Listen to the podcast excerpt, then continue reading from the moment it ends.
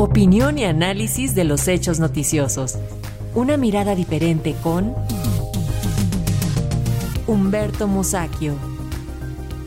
Y ya en otros temas, parece que en México la política se ha vaciado de ideologías. Los que antes eran la oposición conservadora ahora son aliados importantes. ¿Tú cómo lo ves, Humberto? Bienvenido, muy buenas tardes. Buenas tardes, efectivamente creo que es un revoltijo horroroso. ya no sabe uno quién es de izquierda, quién es de derecha, quién es de centro, quién es de arriba y quién es de abajo.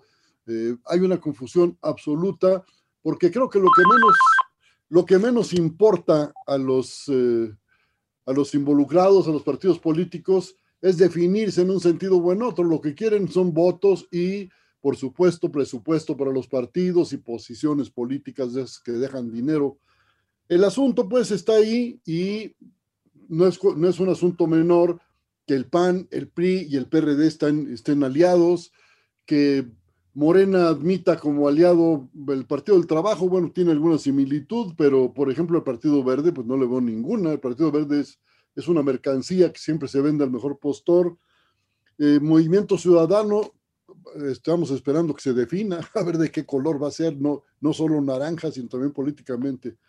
Esa es la situación. El PAN, por ejemplo, tiene ya un pleito interno tremendo porque su bancada en el Congreso local de, Aguascalientes aprobó la despenalización del aborto y válgame Dios, eh, creo que hubo una gran alarma en, en los sectores de derecha, en los sectores más conservadores del PAN. Esa es la situación, pero antes de terminar, yo quiero referirme al caso de Cristina Pacheco. Estoy verdaderamente dolido, me, me duele, me duele su, su muerte tan sorpresiva. Yo estuve platicando con ella, somos vecinos, estuve platicando con ella hace unos días y eh, bueno, quiero recordar que es una mujer de trabajo, vino con su familia de, San Felipe Torres Mochas, donde nació, no nació en Guanajuato, como dijo alguien por ahí, nació en San Felipe Torres Mochas, que es una población que está en el norte de Guanajuato. Eh, una familia de trabajo y ella tomó ese ejemplo. Sin embargo, estudiando y trabajando, estuvo en la universidad, eh, la Facultad de Filosofía, donde conoció a Monsiváis y Gustavo Sainz, quienes, lo cuenta Carmen Galindo, alguna vez les preguntaron, eran estudiantes todos, ¿y ustedes ya leyeron el Quijote? Pues no, no lo habían leído.